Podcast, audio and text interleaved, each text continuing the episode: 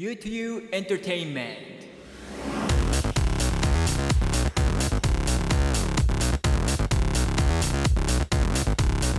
皆さんこんにちは U2U Entertainment. パーソナリティの U 勧誘ですこの番組では日本で暮らしながらも幼稚園から高校までインターナショナルスクールに通い現在も米軍基地内の大学に通っている私 U 勧誘がリスナーのあなた。同じく英語で U に時には海外の。そして時には日本の音楽や映画などのエンタメ情報をお伝えしていきます。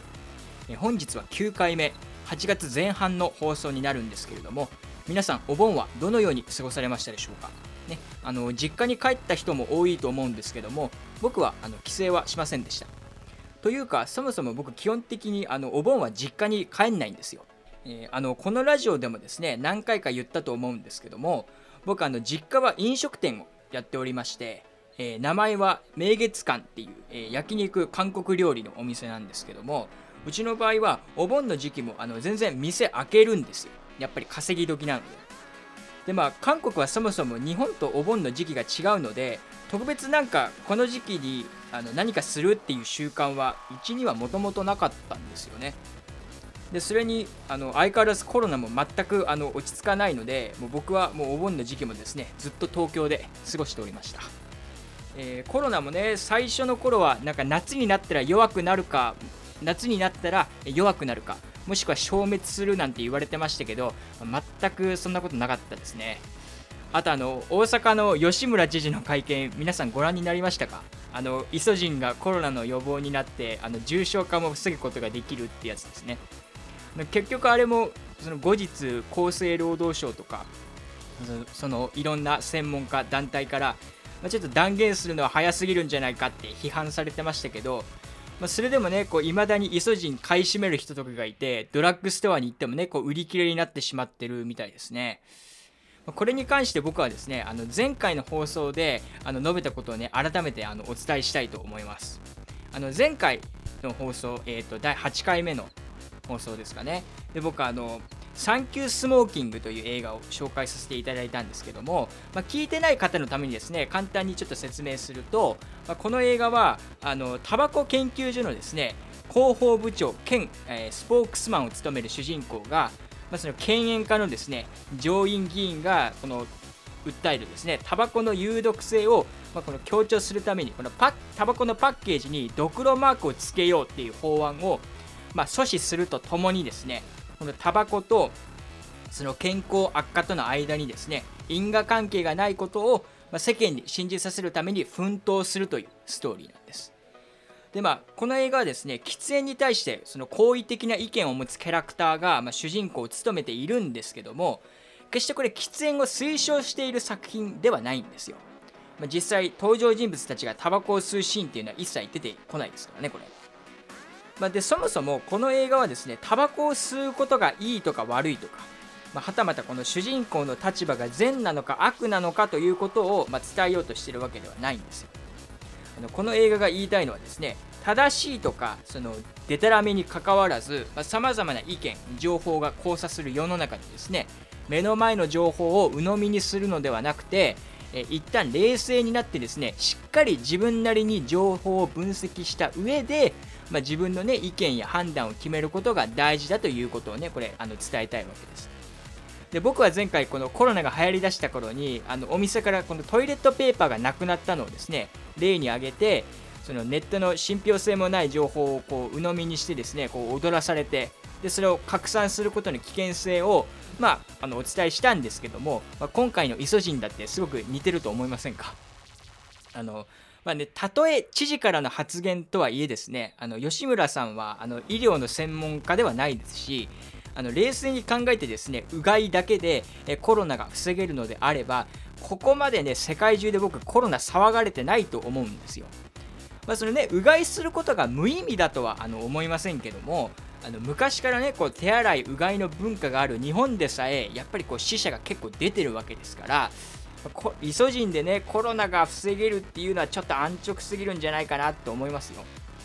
それにあの妊婦さんとかがあのイソジンなどのこのポビドン用土ですか？が入ったうがい薬を使用するとあの生まれてくる赤ちゃんのですね甲状腺機能にこう異常をきたしちゃう場合とかがあるので、まあ、皆さんもですねテレビでテレビで言ってたからという、まあ、単純な理由ではなくてちゃんとこう自分で情報を分析した上でですねこれらのうがい薬あの買うようにしましょう。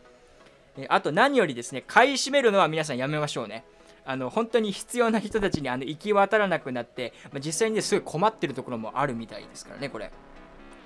でまあここまでの話を聞いてですね「サンキュースモーキング」って映画についてもっと詳しく知りたいなと思った方はえぜひ前回の第8回目のね収録を聞いてみてください、えー、それから今回はですねもう一つお話ししたいことがあるんですけども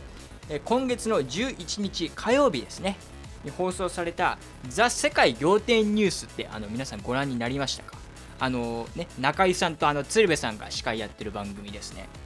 この11日の放送でですね脳動静脈奇形による脳出血から立ち直って現在モデルや YouTuber として活躍している桃子さんというね女性が取り上げられたんですけどもこの桃子さんまあ、芸名としてはねももちゃんで多分活動してると思うんですけどもえー、彼女僕が通っていたインターナショナルスクールの後輩なんです。よ。まあ、のインターナショナルスクールには先輩後輩の概念が存在しないので、まあ、厳密にはねその下級下級生っていうあの感じになるんですけどね。でもまあ僕も桃子もあの2人とも佐賀出身っていうのもあってですね全然普通にあの面識あるんですよ。ただ彼女の場合は多分高校に上がる前中学の段階でですねインターを辞めて他の学校にね移っちゃったんですよ。なので彼女が辞めてからっていうのはま交流はなかったんですけども、まあ、SNS とかではつながってたんですね。なのでそのある日その突然本当脳出血で倒れてこう生死をさまよってですねそして意識が戻ってからもこう辛い闘病生活を送ってたっていうのはま僕もあの知ってました。まあ、彼女の場合は、ま現在も完治はしてないのでリハビリをこう続けてる状態なんですけどもそれでもこうしっかりと病気と向き合ってですねタレントとして活躍しているのでいや本当にあの立派だと思いますね、僕も負けずに頑張らなきゃと思います。さあそんな、えー、桃子こと、えー、ももちゃんがですね取り上げられた8月11日の、えー、ザ・世界仰天ニュースの動画はですねインターネットで検索していただくと、えー、見ることができると思いますのでぜひ、え、見てみてください。えそれから彼女はですね、えーと、Keep Your Smile、えー、半身麻痺になってしまった女の子が綴るハッピーでいるための15のコツという本もですね、え、執筆しておりまして、え、現在もですね書店やネットで好評発売中です。あのよくある闘病記の本のようにですねこう辛くて苦しかった体験を細かく描写するのではなくていかに自分がこう日常生活にですね支障をきたすような病気になってもこう塞ぎ込んだり諦めたりせずに前向きにあの生きていけるようになったかというのが、まあ、書かれております。なので、まあ、彼女と同じ脳出血で苦しんでいる人はもちろんですけども、まあ、それ以外のですね病気を患って闘病生活を送っている方、まあ、最近だとねコロナとかもそうだと思いますけどもあとはまあこういろいろあってですね精神的に傷ついている方々にも、ま、おすすめですのでぜひぜひ読んでみてください。とまあ、えー、ちょっといつもより長くですねちょっとオープニングトーク喋ってしまったんですが、まあ、ここら辺で本日のコーナーに、えー、行きたいと思います。ただ、えー、その前にですね皆さんのテンションを少しでも上げるために今の僕の気持ちをいつもみたいに特技のラップで表したいと思いますので聞いてください。それでは Everybody check it out! えい、吉村さん曰くコロナにはイソジン。でもそんなんじゃ救えねえぞ、人の命。また前みたいに薬局は大混乱。でも謝罪しない、この知事は横暴だ。えいよ、by the way、俺の知り合いが出演、仰天ニュース。病気乗り越え、頑張る YouTube。こういう発売中、keep your smile。君に願ってるぜ、ハッピーライフ。Yeah. えー、みたいな感じですかね。さあ今のでリスナーの皆様のテンションも上がったと思いますので早速本日のコーナーに行きたいと思います。では参りましょう。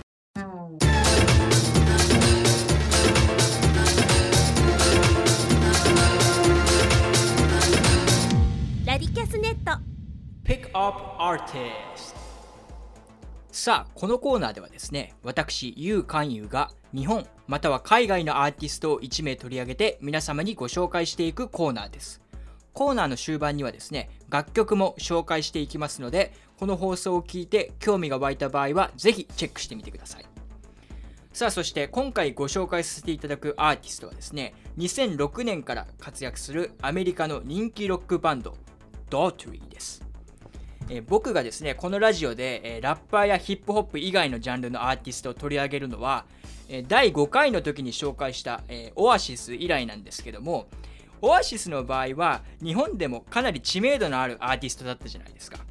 ねまあ、言ってみれば知らない人の方がこう少ないみたいなね。その点今回紹介するドートリーは、まあ、海外ではすごい有名なバンドなんですけども日本ではですねまだまだ知名度がそんなにないバンドなんですよ。というのも彼ら海外ではですねアリーナクラスの大きい会場でライブするんですけども日本ではですね知名度がまだそんなにないのでライブハウスとかでしかまだパフォーマンスしたことないんですよ。まあその僕みたいなファンとしてはですね会場のキャパシティというか、まあ、収容人数が少ない分、まあ、アーティストをこう近くで見ることができるので、まあ、逆にこれほどのね大物アーティストのライブをこうライブハウスで見れるっていうのはあの逆に嬉しかったりもするんですけども、ま、僕としてはねやっぱこうリスナーの皆さんに今回の放送を聞いてもらって少しでもドートリーのですね日本での知名度が上がってくれればなと思っています、まあ、だからこのピックアップアーティストにぴったりの、まあ、アーティストって感じですね。そしてあのオアシスの時見たくですね、まあ、言うヒップホップだけじゃなくてちゃんといろんなジャンルの音楽も語れるんだぞというところをですね、えー、本日の放送で見せていきたいと思います。さあそして、えー、今回紹介させていただくドートリーなんですが、えー、このドートリーというバンド名はですねバンドのリーダーでもありボーカルを務める、えー、クリス・ドートリーから取ったものなんです。つまり、まあ、名字がバンド名になっているってわけですね。ちなみにこのクリス・ドートリーさんはですね現在40歳でしてスキンヘッドがすごいね特徴なんですよ。そしてこのクリスさんなんですけども実は彼はですね、もともとアメリカの大人気オーディション番組に出演しておりまして、え、バンド結成前からすでに抜群の知名度を、え誇っていたんです。あの皆さんあの、アメリカンアイドルっていう番組聞いたことないですかね？これもともとポップアイドルっていう番組が2001年から2003年頃までイギリスで放送されてたんですけども、その番組はですね、当時、えー、放送されてた他のあの音楽オーディション番組に比べて、まあ、審査方法がすごく画期的で、それ以上にですね、規模というかスケールが本当に桁違いだったんですよ。でその結果ですね、瞬く間に人気に火がつきまして、まあ、いろんな国で放送されるようになったんですね。そして、その番組のアメリカ版がこのアメリカンアイドルというわけです。まあ、他にもですね、オーストラリアンアイドル、アラブアイドル、カナディアンアイドルなどがまあ、ありまして、本当に世界規模でこれ展開されている番組なんですね。でもう少し、えー、この番組の審査方法や規模の大きさについてちょっと詳しく説明させていただきたいんですけどもまずは、えー、テレビ出演用のこのオーディションっていうのがあるんですよ。でそれに合格するとこれ実際にですね審査員たちの前で歌う一次審査に進むことができます。でテレビで放送されるのはこの一次審査からなんですよ。で、まあ、ちなみに審査員なんですけども、これ大体3、4人くらいいらっしゃるんですが、どの方々もですね、世界中で活躍する一流ミュージシャンやプロデューサーばかりなんです。そんな審査員たちからですね、えー、合格だと判断されれば、次のステージに進むことができます。えー、大体ですね、10万人くらいの応募が毎回来るらしいんですけども、この一次審査でさえですね、突破できるのはわずか数百人なんですよ。そしてこの次にはですねあのハリウッド予選というのがありましてこれはなんと、ね、予選にもかかわらずですねハリウッドの会場で大勢の観客と審査員たちの前で歌を披露するんです、ね、これが、まあ、この番組の規模の大きさを表す一つの要因ですよね。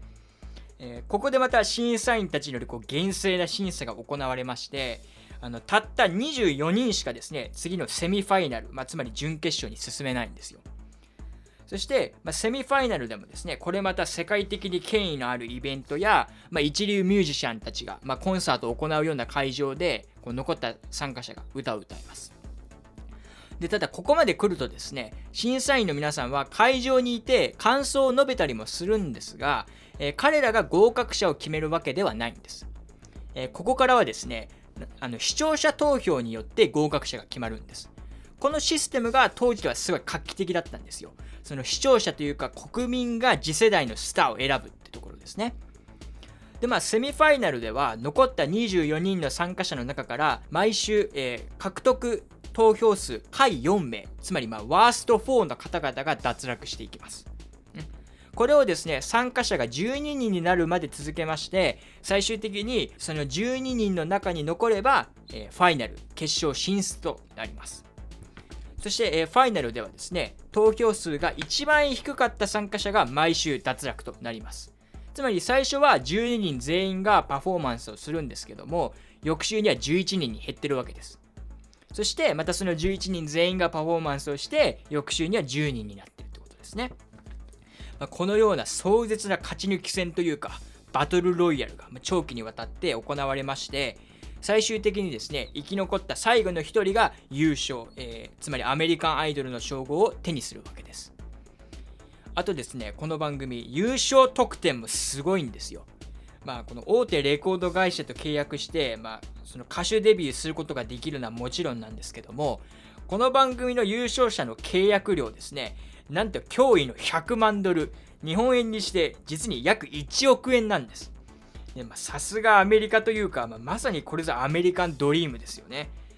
まあ、ちなみに歴代の優勝者の中で有名なのは、まあ、ケリー・クラークソンとか、あとまあキャリー・アンドウッドとかですかね。あの洋楽好きな人はきっとあの知ってる名前ばかりだと思うんですけども、まあ、もし知らないって方はですね、まあ、彼女たちもあのぜひチェックしてみてください。まあ、それかまあいずれこのコーナーでもね、紹介することがあるかもしれないですね。さあそして、えー、今回の主役であるあのクリス・ドートリーなんですけども、彼は2006年に放送されたアメリカンアイドルシーズン5に出演したんです。しかしですね、彼の場合は、まあ、そのベスト4には残ったんですけども、惜しくもね、優勝はできなかったんですよ。ただこの番組は、まあ、知名度もそうですし、まあ、影響力が凄まじいので別に優勝できなくてもですねファイナリストに残った時点でレコード会社からオファーやスカウトが来ることがまあよくあるんですね、ま、そしてこのクリス・ドートリーも、え、その一人でして優勝はできなかったんですけどもこの番組終了後にですねドートリーを結成してその年、ま、つまり2006年の11月に、えーとメジャーデビューいたしました。でまあここからがですねすごいんですけども彼らそのデビューすると同時にですね Daughtry という、まあ、セルフタイトルのアルバムをリリースしたんですよ、まあ、これ本当に名盤でですねもう全曲おすすめですでそしてあのそしたらあのこれがなんとですねこのクリスをやこのクリスさんを破ってその年のアメリカンアイドルを優勝したえテイラー・ヒックスがリリースしたこれまたセルフタイトルのですね Taylor Hicks というアルバムよりももう比べ物にならないくらい売れたんですよ。あの Taylor Hicks の方はアメリカで約70万枚売れたんですけども Daughtry はですねなんと500万枚以上。えアメリカ国外も含めるとですね約700万枚も売れたんです。いやこの差はね僕もびっくりしましたね。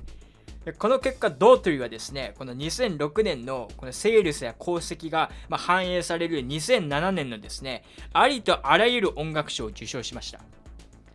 まあでもこのようにですね、優勝を逃しても、まあ、アメリカンアイドルに出演あのした人たちで、その後ね、人気になったアーティストって実は結構いるんですよ。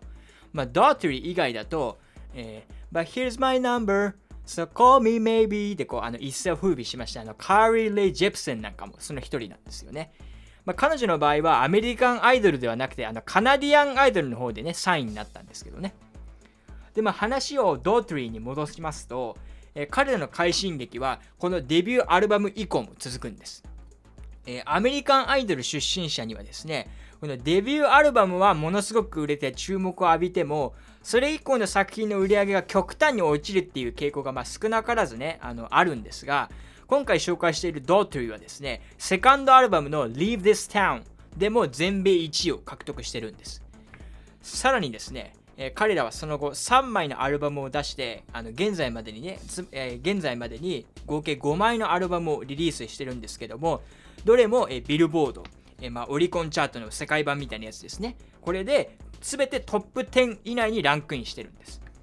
まつまり彼らはですね、ま決して一発屋ではなくて、もうきちんとこの実力とカリスマ性を兼ね備えたもう素晴らしいバンドなんです。さあ、それではですね、えー、ドートリーのプロフィールと経歴がある程度分かったところで、えー、続いてはこのバンドの魅力をですね、僕のおすすめする楽曲とともにお伝えしていこうと思います。えー、その前に一旦ブレイクです。U2U Entertainment U2U Entertainment ここからはですねドートリーの魅力を僕のおすすめの楽曲とともにお伝えしていこうと思います、えー僕が思うこのバンドの魅力はですねなんといっても、えークリス・ドートリーの圧倒的な歌唱力なんですよ。えー彼の声はですねほんと美しさと力強さのバランスが絶妙なんです。そして何よりですね声量が半端じゃないんですよ。あの日本を代表する声量がやばい男性アーティストといえばあの TM レボリューションの西川貴教さん、まあ、の彼は声量お化けなんて呼ばれたりしますよね。他にもビーズの稲葉浩志さん、まあ、少し古い世代だと、えー松崎しげるさんとか布施明さんとか尾崎清彦さんなんかがね当てはまると思うんですけども、まあ、僕の中でクリス・ダートリーはまあアメリカを代表する声量お化けの一人って感じですね。であの僕あのでですねあの僕2018年、えー7月9日にですねリキッドルーム、えー使用人数というかキャパシティが1000人くらいのライブハウスで、まあ、開催されたドートリーのライブに、まあ、実際行ってきたんですけどももう曲によってはですね本当 CD 以上に声が出てるんで、まあ、本当に凄まじい迫力でしたね、まあ、実際のところ僕ドートリーに関してはあの原曲キーで歌える曲一つもないんですよ。あのグループでねこう集まってカラオケ行った時とかに友達と協力してこう原曲キーに何回かチャレンジしたことあるんですけども、まあ、それでも届かないですし本当もう頭痛がしてくるんですよね。もう全身使ってこう声出そうとするんだけども届かないみたいな、まあ、なのでもうボーカルのもうクリスさんは紛れもなくねもう天性の歌声を持ってると思いますよ僕。は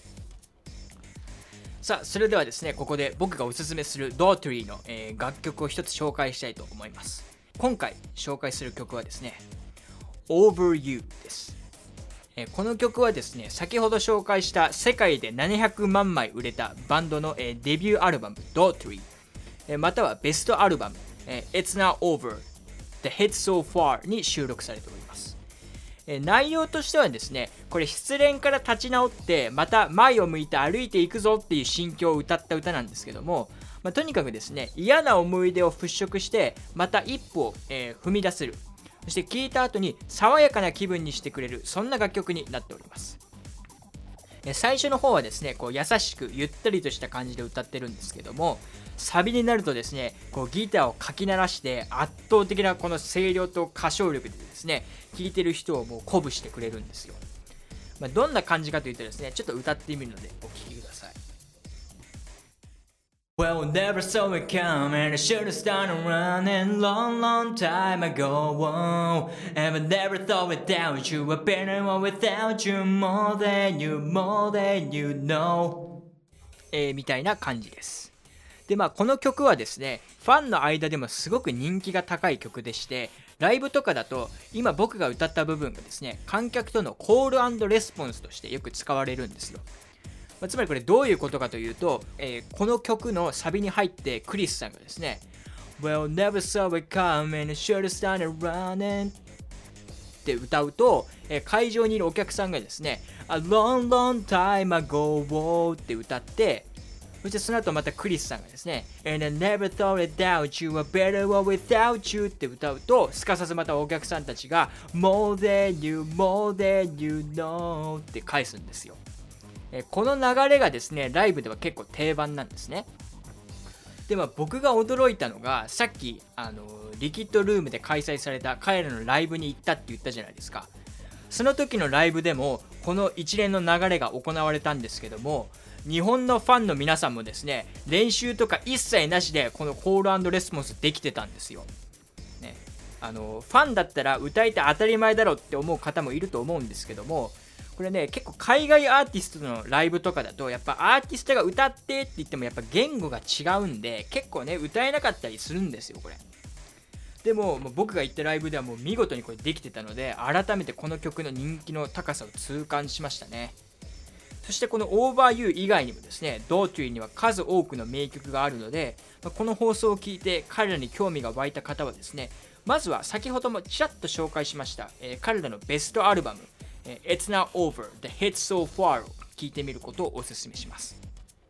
さあそれではそろそろエンディングの時間が迫ってきてるんですけども、え今回僕が紹介した Over,、えー Over You の YouTube リンクをですね、いつもみたいに番組概要欄に貼っておくので、ぜひチェックしてみてください。えちなみに、え Spotify でこのラジオをお聴きの方はですね、もう Spotify の中でこの Overview 聞けますので、ぜひ検索してみてください。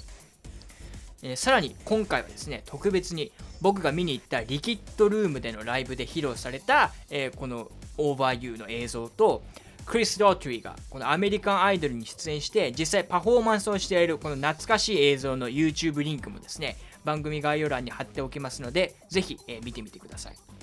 えー、これらの映像に関してはですね Spotify や iTunes などの番組概要欄がないプラットフォームで、えー、このラジオをお聴きの方はですね見れないのでその場合は、えお手数ですが一度ラジキャスかヒマラヤ FM でですね僕の番組にアクセスしてみてください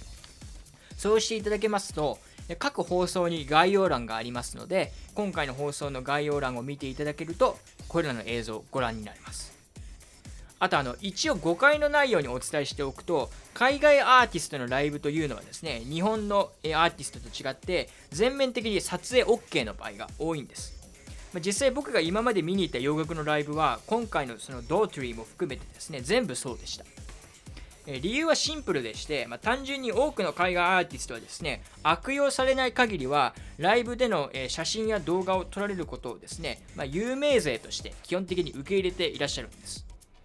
あとまあそのライブの映像をですねネットや SNS で拡散することで、ま、宣伝につながるって思ってる人も結構あのいますしね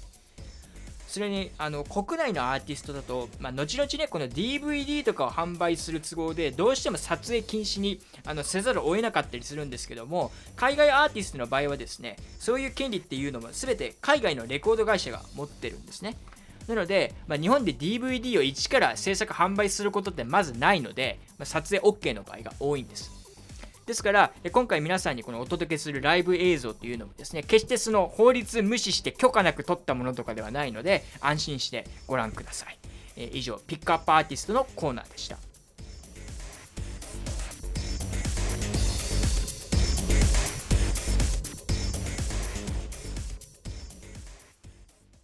U2U Entertainment エンディングの時間がやってまいりました。今回の放送では Pick Up Artist のコーナーで Daughtry を紹介させていただきました。えー、繰り返し言いますが、僕がおすすめした楽曲 Over You は当番組の概要欄に貼ってある YouTube リンクをクリックしていただけると聞くことができますので、ぜひチェックしてみてください。え、そして Spotify でですね、このラジオを聴いてくださっているリスナーの方は、もう Spotify の中で、え、この Over You 聞くこともできます。それから今回は他にもですね、えー、僕も見に行った、えー、2018年7月9日のリキッドルームでのライブで披露されたバージョンの、えー、Over You の映像と、えクリス・ドートリーのですね、アメリカンアイドルでのパフォーマンス映像の YouTube リンクも、え番組概要欄に貼っておきますので、ぜひ見てみてください。さあ、そしてこれらの動画を見た後にですね、今回の放送をもう一度聞いていただけると、きっと新しい発見だったり僕が放送中にですね皆様に伝えようとしていたことが必ず伝わると思います。えそして今日の放送を聞いてもし何か、え意見や感想などがありましたらぜひぜひ、え番組にメッセージをお寄せください、え毎日毎日本当とんでもない暑さでですね熱中症で倒れてる人も多いみたいなので皆さんエアコンをしっかり入れて水分補給もですね、きちんと、えしていただいて、えお互い頑張ってやっていきましょう。えここまでのお相手は私、ゆう勧誘でした。Everybody have a nice day!